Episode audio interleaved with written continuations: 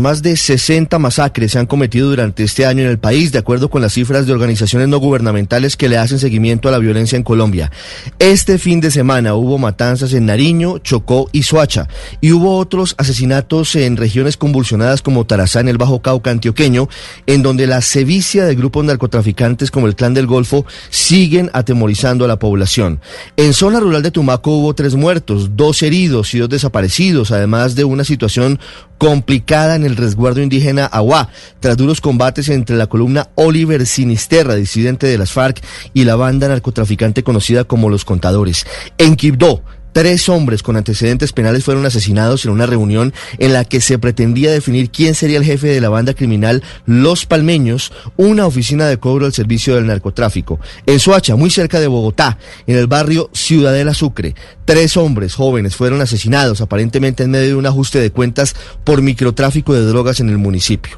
De acuerdo con las cifras de Indepaz, este año han sido cometidas 63 masacres en el país, una cifra que por supuesto mantiene en alerta a las autoridades. El ministro de Defensa, Carlos Holmes Trujillo, ha atribuido al narcotráfico la oleada de violencia que afronta Colombia y por eso ha dicho que es urgente el regreso de la aspersión aérea con glifosato de los cultivos de hoja de coca. Trujillo afronta un momento complejo en su cartera por abusos de la fuerza pública, por fallos de la justicia y por enfrentamientos públicos con contradictores políticos. También ha recibido críticas de varios sectores porque consideran que ha sido intransigente y poco empático en el manejo de la crisis por casos como el de Javier Ordóñez y Dylan Cruz. A eso se suman voces que dicen que el ministro de Defensa está actuando y pensando como precandidato presidencial y no como jefe de una cartera que tiene en sus manos la tranquilidad de los colombianos y que hoy se encuentra en riesgo por la violencia desbordada en varias regiones del país.